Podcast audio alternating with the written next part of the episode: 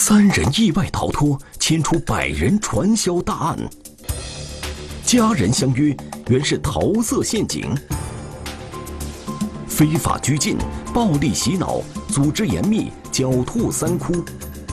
警方两地奔袭，铲除传销毒瘤。家人有约，天网栏目即将播出。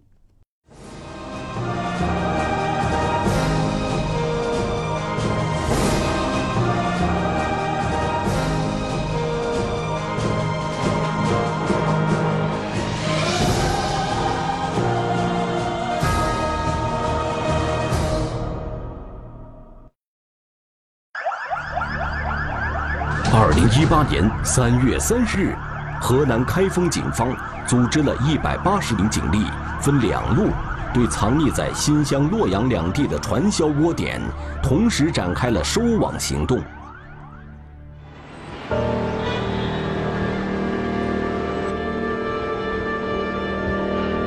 二零一七年十月十五日，星期天，这天。开封市公安局相国寺分局的值班民警是刘振亚和王肖东。这本该是个平静的下午，但办公室的门被猛然推开，三名年轻男子的造访打破了午后的平静。啊，讲话呢已经语无伦次了，我们就是安抚他们的情绪。然后那一天也不是很热，但是看着他们满头大汗的。呃，正在安抚的时候，其中有一个一米八几的，呃男子突然痛哭了起来，啊，另外呢两名男子呢也是红着眼眶。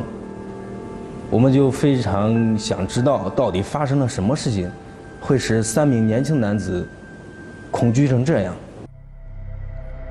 等到这三个年轻人的情绪稍微稳定之后，他们才讲出了到公安局报案的原因。他们三人分别来自辽宁、安徽和湖南，之前并不认识，但他们来到开封的原因却是相同的，为了与女网友相亲。相亲对象把他们领到一个出租屋后，他们就被一伙人暴力控制住，失去了自由。这三人中，辽宁的温某华五天前刚刚来到开封，而其他两人。则被控制达两个月之久。这是一个戒备森严的传销组织。就在两个小时之前，他们才找到机会从传销窝点逃了出来。他们就是在里面反抗，呃，找到时机之后，呃，控制了当时拿到钥匙的管家，然后逃了出来，然后跑到这报案。这三名年轻男子叙述完事情的经过以后呢，我们发现这是一个。犯罪手段非常恶劣的一个案件。由于这三人刚从窝点逃出，刘振亚和王肖东马上组织人员带领其中一名受害人前往拘禁他们的传销窝点进行指认。呃，我们到达那里之后呢，发现已经人去楼空了。这处窝点在一个偏僻居民小区的单元楼顶层，当时。房门并没有锁，不大的房间内空无一人。有可能在三名男青年从这里逃走后，拘禁他们的人感觉情况不妙，便弃屋逃走了。就在民警对楼房周边进行检查时，附近出现了一名形迹可疑的男子，引起了民警的注意。啊，有一名年轻男子推着自行车。在往里探头探脑，仿佛在关注着我们的一举一动，我们的我们就感觉很可疑。这时，那名受害人悄悄地告诉民警，这名探头探脑的可疑男子就是拘禁他们的一个头目。于是，民警立即上前将这名可疑男子控制住。当时他想想逃跑，这个嫌疑人比较就是魁梧。然后我们教导员空一个人不行，然后另外一个民警上前就是，呃，摁住他之后，然后带到对带到刑讯室里面进行讯问。呃，问他到底来干什么的？他说只是路过，呃，不承认这件事情。呃，但是从他们神情上，我们发现这个人确实是有问题的。这名男子自称叫张某，陕西省商洛市人。他说自己在开封做生意，并不认识那三名报案的男青年，也没有参加传销，更没有什么团伙成员。这给我们的工作也带来的很大的困难。啊，不过我们通过进行人身搜查，从从他的身上搜出来一张电费条，电费条是前一天的。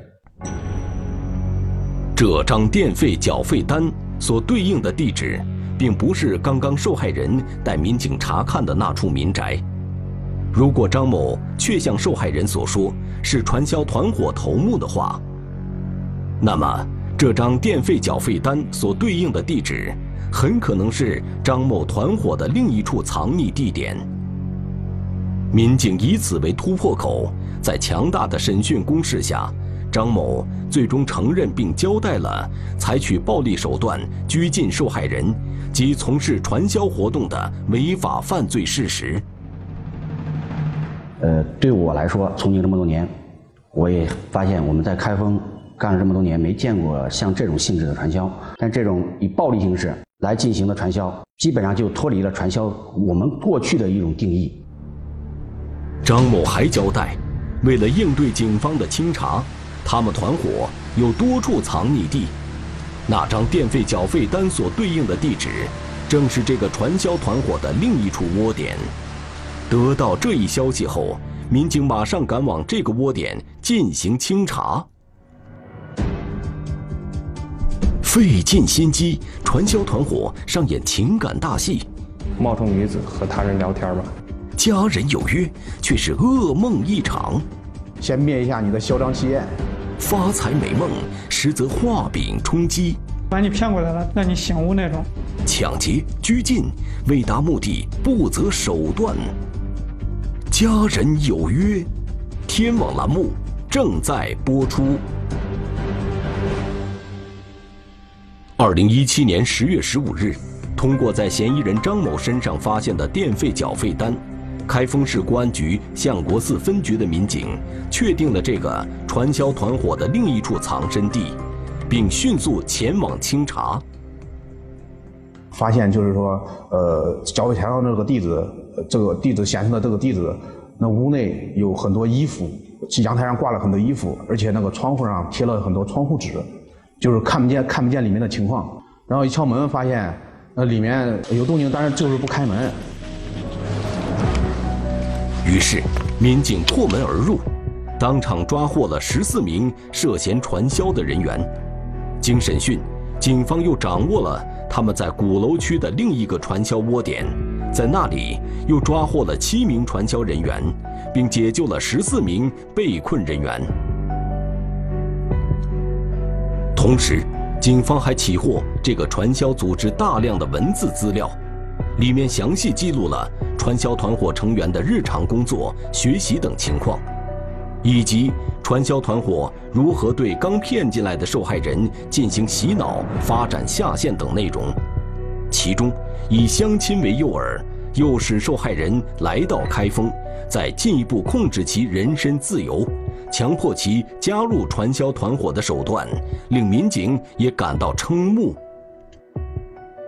他们的日常工作剧本，他所谓的工作就是在网上冒充女子和他人聊天嘛。他们的上级给他们提供了非常详细的剧本，各种情况应对各种情况、各种类型男子的剧本。传销团伙首先会通过网聊软件批量添加好友，进行批量联系，然后。再根据对方的回复内容筛选诱骗目标。传销团伙所挑选的诱骗目标，大多是对开封不熟悉的外省男青年。在筛选上，他们还颇费的一番心机。一叫独生子，不骗。为什么不骗呢？独生子长时间和家人不联系的话，家人会着急，会报警，会找。第二。干过医生或者在医院干过或者干过护士的不骗，他们这种心理我们也是想不通。后来问他说：“你们这个这个为什么作为第二条？”他说：“这种人懂得下药把我们害了怎么办？第三个，曾经在公安局干过，比如协警啦，或者说有过这种警校的经历的，我不骗。他们的聊天对象一般都是就是未婚男青年，他们急于找对象，家里面催；另外一部分就是存在侥幸心理，然后过来就是约见网约见网友。这些青年往往对诈骗缺乏防范意识，缺少感情经验，还对网络那边的女孩抱有一定的幻想。我们就开始聊各自的那种兴趣爱好。比如说你喜欢干什么，我喜欢干什么，哎，聊了一段时间，发现两个人挺聊得来的，而且有时候还会发现她的照片，会感觉，这女孩子长得挺好看的。他们制定了有一个很完善的谈话策略，第一天该问什么，第二天该做什么，第三天该做什么，慢慢让他相信。你需要语音怎么办呢？这时候这些大宝，就是国宝那里都出现了。在传销团伙中。有三名年轻的女性成员，根据相貌的分别，她们被传销窝点的头目称为“小宝”“大宝”和“国宝”。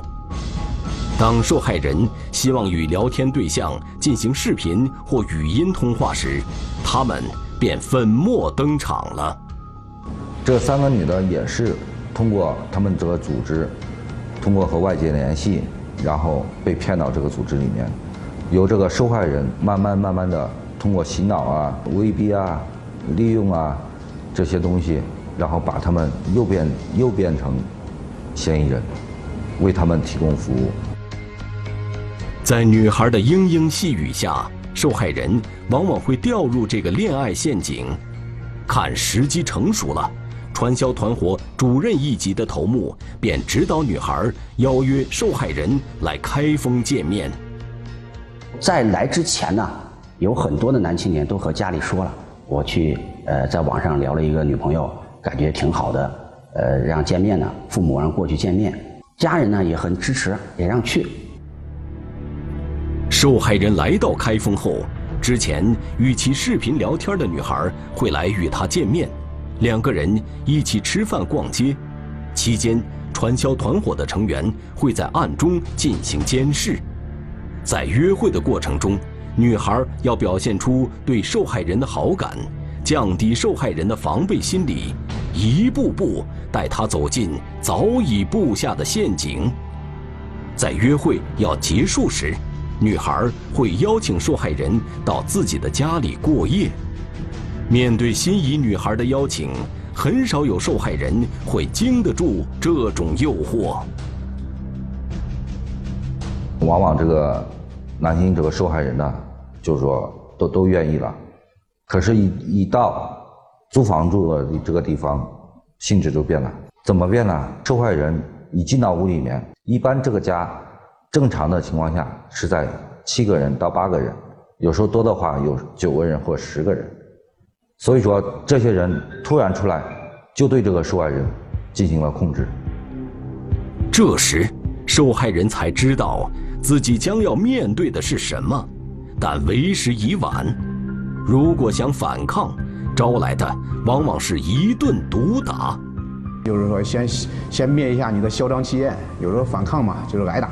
就打过之打过之后，把身上的随身物品、手机、银行卡都收走，收走之后还是逼着你这一系列密码都让你写到纸上。这些被骗进来的男青年，在传销团伙中被称为“帅哥”。团伙成员会对刚骗进来的帅哥进行二十四小时贴身监视，就连上厕所也有人陪伴。如果帅哥有逃跑的意图，便会被拳脚相加。传销团伙以拘禁和暴力来消磨受害人的意志和逃跑的念头，为之后的洗脑做铺垫。新来的人。就是刚刚来了前，刚来了那几天，刚刚来了那几天，可能说有有有不冷静的，啊来了，怕那闹，那能，嗯会抽抽抽巴掌，啊吓唬，呃如果说跳的话就把它按按在地上。那你产生那种害怕感，那你逃跑逃跑也是逃跑不了，可感觉还是这里边比较安全的。在对受害人进行一段时间的拘禁和折磨之后，受害人基本已经丧失了逃跑反抗的念头。这时，传销团伙中大主任一级的头目会来对这些新来的帅哥进行洗脑培训。有的人把你骗过来了，其实也是为了你好，就跟你说这种话，让你感觉到明明就是把你骗过来了，却是跟你说的是各种对你好，让你醒悟那种。他们达到的目的就是扭曲他们的世界观，打破他们的自尊心，呃，从而潜移默化的让他们融入到这个犯罪家庭，从从思想上去同化他们。受害人在经受这些洗脑手段以后，传销窝点的头目。会逐渐给受害人灌输所谓的产品概念，并编出一套如何发财的美梦。之后，迫使受害人以结婚要彩礼为由向家里要钱。往往呢，这些受害人的家属呢，误以为他真的是和这些女的要结婚的，家里人可能要送这个彩礼。在收到受害人家里汇来的钱款后，传销团伙会迫使受害人签订一个所谓的购买合同，用这些钱购买每份价格为两千八百元的产品。但是这个产品没有人见过，也就是说根本不存在这产品。嗯，我们了解到，受害最大的，我们现在了解的已经有十几万。据这个受害人所称。是他毕生的积蓄，所以这个组织的危害性非常的大。新来的帅哥筹到钱，购买了若干份所谓的产品后，便由帅哥转变成了老板。那么转化为老板之后，那个老板呢有一项重要的工作，就是在网上聊天去欺骗其他的呃男子吧，把他们引诱到这个家里。在接下来的审讯中，民警了解到，这个传销组织还有另外两个窝点，一个化名为龙飞的大主任，很可能就在其中一个窝点。但是，当民警赶到这两个窝点时，这些出租房早已是人去屋空。警方虽然打掉了多个以家为单位的传销窝点，但是传销组织在开封的高级头目。警方还没有掌握其真实身份，案件侦破的前景也并不明朗。相亲骗局死灰复燃，出现新的受害人。具体来到开封哪个地方，他们家里面的人不知道。两段视频，几处标志，透露受害人行踪。这是开封的一个大型商场。警方循线追踪，解救被困青年。当时小郭一下跪在地上，抱着我们民警的腿啊，就是一通的大哭啊。传销头目依然漏网，案件悬而未破。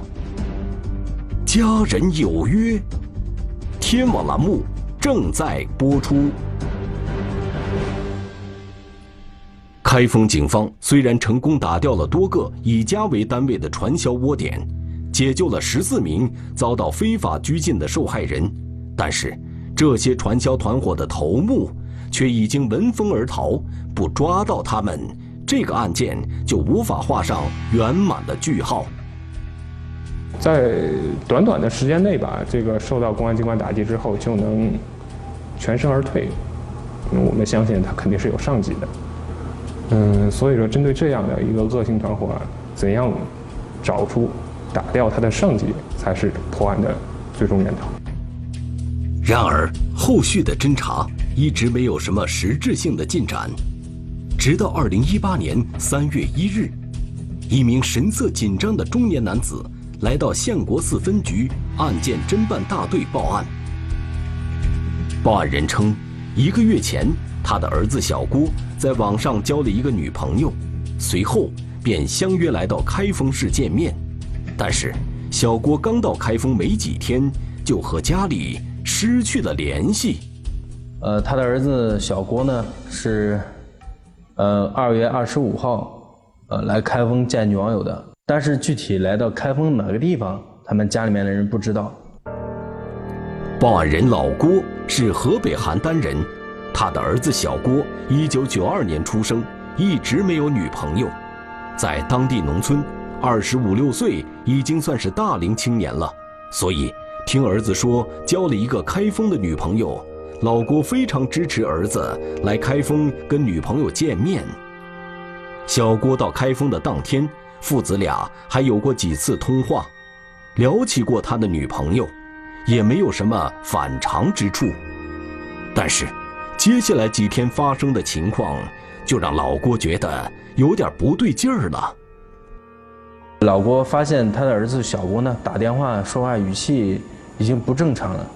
平时在他跟前都是就是说家乡话，啊，现在说起来了普通话。呃，另外呢，也会打电话，呃，向他以各种理由要钱。老郭觉得儿子很可能被骗了，因此他一直没有给儿子汇钱。但也一直没问出儿子住在开封的具体地址。后来，老郭就打不通儿子的手机了。他这个情况和我们之前办理的传销这个案件性质非常相似，所以说当时我们对这个案件也比较重视。开封警方马上把小郭的情况与2017年10月份侦查的传销案联系起来。他们受害的过程十分相似，以相亲为由被骗到开封，限制自由，被迫加入传销组织。当时那些传销组织的头目并没有落网，所以警方怀疑这伙人可能有重启炉灶，小郭应该就是他们新一批的受害人。老郭向民警提供了小郭女朋友的照片和视频。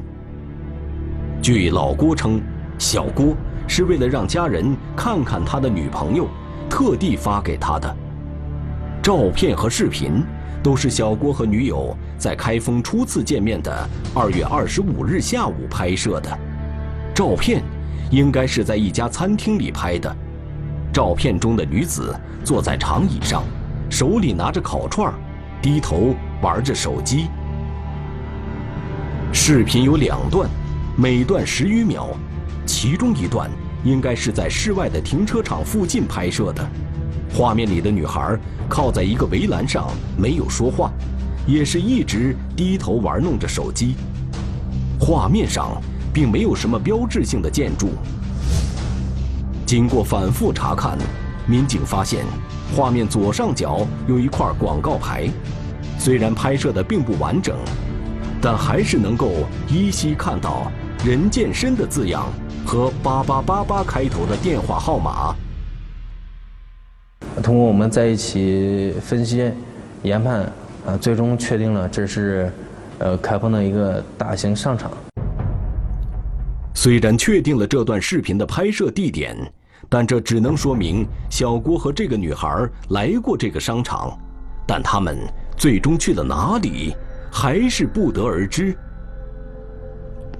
另外一段视频是在出租车里拍摄的，拍摄的主体好像是副驾驶前面的出租车登记信息牌，不过由于视频清晰度不高，无法看清登记牌上的信息。当时。老郭不知道儿子为什么要给他发这样一段视频，还以为是儿子发错了。现在看来，可能是小郭意识到情况不对，在向父亲传递自己的行踪信息。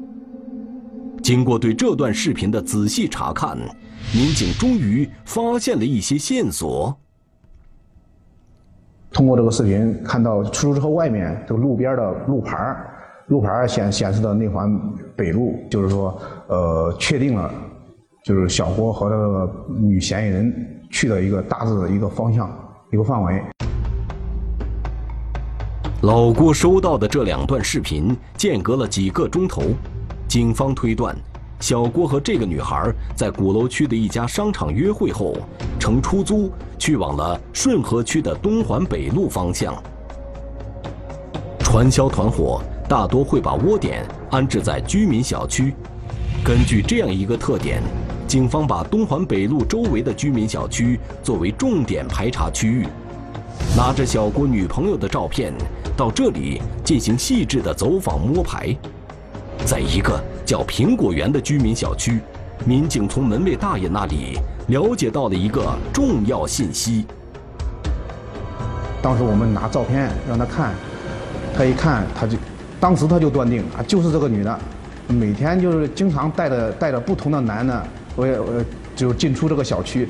他在一个楼房里面，感觉到里面有有很多人，因为每天早上六点多钟有小声的在唱歌，而且过不多长时间会有一个人进行下楼进行去买菜，呃，买买的菜呢也不是说够一两个人吃的，而感觉到像是够七八个人吃的。根据这些信息，警方判断，传销团伙的窝点。应该就藏匿在这个居民小区里。经过进一步的调查，警方锁定了传销窝点的具体门牌。三月十日上午八点，专案组二十多名民警包围了目标房间。当时房门紧锁，但民警知道嫌疑人就在屋内，于是进行喊话，但是里面的人却不做任何回应。经过两个多小时的僵持，民警决定破门而入。等我们民警冲进去了以后，发现屋里面有七八个人。然后经过逐一询问，发现了河北这个受害人报警的这个郭郭先生的他的儿子。当时小郭一下跪在地上，抱着我们民警的腿啊，就是一通的大哭啊。当时说，呃，我当时我想死的心情都有了。同时被捕的还有十余名犯罪嫌疑人。经过审讯，警方又打掉了该团伙在附近的另一处窝点，抓获多名犯罪嫌疑人，并成功解救三名受害人。传销团伙组织严密，层级森严，所有成员都需要向主任请示，屡遭打击，传销团伙反侦查经验丰富，每隔半小时互报平安，狡兔三窟。两个城市，九个窝点，警方如何将其一网打尽？家人有约，天网栏目正在播出。据嫌疑人交代，这个传销团伙原在江西景德镇活动。二零一七年四月，他们受到了当地警方的打击，之后四十余名骨干成员便逃窜到了开封市。综合2017年10月份和2018年3月份落网嫌疑人的交代，警方判断，这伙传销组织的头目也是同一拨人。于是，警方决定将这两起传销案串并侦查。2018年3月17日，开封市公安局抽调24名警力，成立专案组。当时给我听到这个案件汇报以后啊，当时感到很惊讶。也感到压力很大，我都很重视这个事我们开封市公安局党委也很重视这个事就责令三个分局组成了一个专案。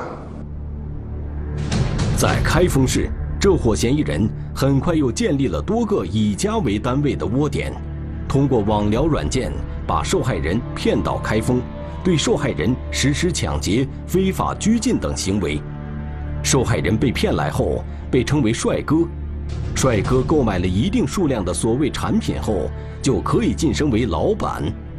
在传销团伙的洗脑下，他们开始继续欺骗其他受害人。这种人呢，他这个后期转换成嫌疑人，他去再骗别人，或者再去威胁别人，别人新的来的人，他去威胁的时候，他其实他的这个力度啊，包括这个说话的力度了，威胁的力度都挺大的，啊，他可怜。但是也可恨，犯罪嫌疑人往往利用这些群体，学历浅，社会经验也不丰富等等，没有将这个情况有逻辑性分析，认为是好事来了，天上掉馅饼。如果这样的好事都能够叫这些受害人得到好处的话，你想想，那这些好事别人为什么不能得到？在传销团伙所谓的家中。每个家有七到十人左右，家里人的身份等级森严。每个家中设有一个主任，一到两个管家，以及若干老板帅哥。主任作为每个家中的最大头目，享有着众多特权。每个家庭开始吃饭之前，所有成员都需要向主任请示，主任要开饭了，请指示。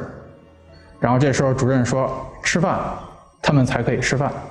吃饭的时候，有人把饭给主任打好，送到主任的手上。每天晚上还得给主任洗脚、哦按摩，呃有时候还洗头，这一系列就是伺候主任嘛。这一开一开始都是跟着他们做的，后来后来做到主任了，那就是，呃，也是因为因为一直有人来，就都都都都是那套东西，然后就就那样做嘛。在主任之上还设有大主任，大主任则分管两到四个家。团伙中的小宝、大宝、国宝三名女性受大主任控制，与受害人见面。在团伙成员中，只有大主任和主任才有出入每个家的自由。团伙头目之间只有上级才能联系到下级，并且都用化名联系。他们之前从事过传销组织，参加过传销组织，甚至在之前也是一些传销组织的高层人员。他们对这些公安机关的打击方式有一定的了解，所以他们遇到什么风吹草动，警惕性是非常高的。在解救小郭后，警方又陆续打掉了几个传销窝点。此时，警方从各种渠道获悉，这个团伙的其余窝点已经撤离了开封市，分别逃往了新乡市和洛阳市。在一系列的行动后，警方锁定了一个化名叫龙飞的大主任，他负责给新进来的帅哥讲课，而这个团伙的最高头目是两名被称为经理的人。经过我们前期工作，我们掌握了这个这个传销组织有两个经理级别的人物，还有若干个大主任级别的人物，一部分人员是在新乡，一部分人员是在洛阳。初步分析，应该是分成了九个家庭。三月三十日上午，专案指挥部认为时机成熟，又从开封市相国寺、周桥、南苑三个分局抽调一百八十名警力，分别派往新乡、洛阳两地，对隐藏在当地的传销团伙进行抓捕。我们在抓捕之前提前做了很多的功课，嫌疑人不开门、不配合，我们应该怎么处置？当时每一个家都带领了有一个开锁的师傅。这些嫌疑人反侦查能力是非常高明的，他们在夜里十二点左右就开始每隔半小时通过手机发送一条短信互报平安。十二点以后，时间上这个是允许我们抓捕的。其次就是说，过十二点以后，中间这个半个小时已经报过平安了，在这个时候抓捕是最好的时机。三月三十一日零点十分，专案指挥部一声令下，警方对藏匿在洛阳和新乡两地的传销窝点，同时展开了抓捕行动。这次行动共抓获嫌疑人八十七名，打掉传销窝点九个。团伙最高头目、经理级别的高某勇、陈某志也被成功抓获。同时到案的还有大主任四名。主任十四名，其中包括团伙成员口中的龙飞。随后，小宝、大宝、国宝三名女性也被抓捕到案。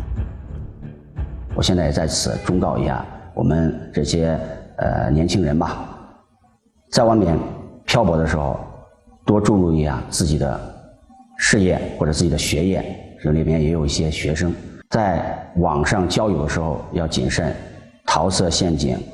很多，我们要根据这个案件成功的侦破和受害人的一些教训，让广大人民群众知道如何去防范，知道如何不上当受骗。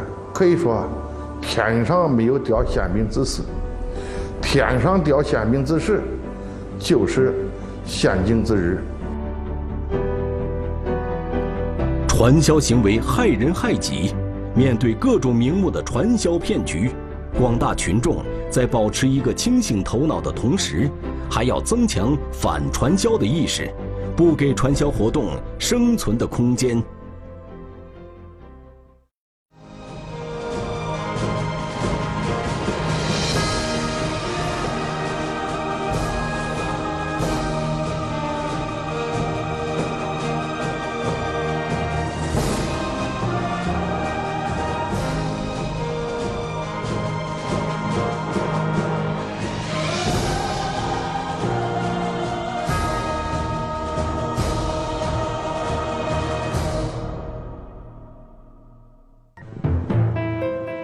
身负罪孽，走入高墙之内。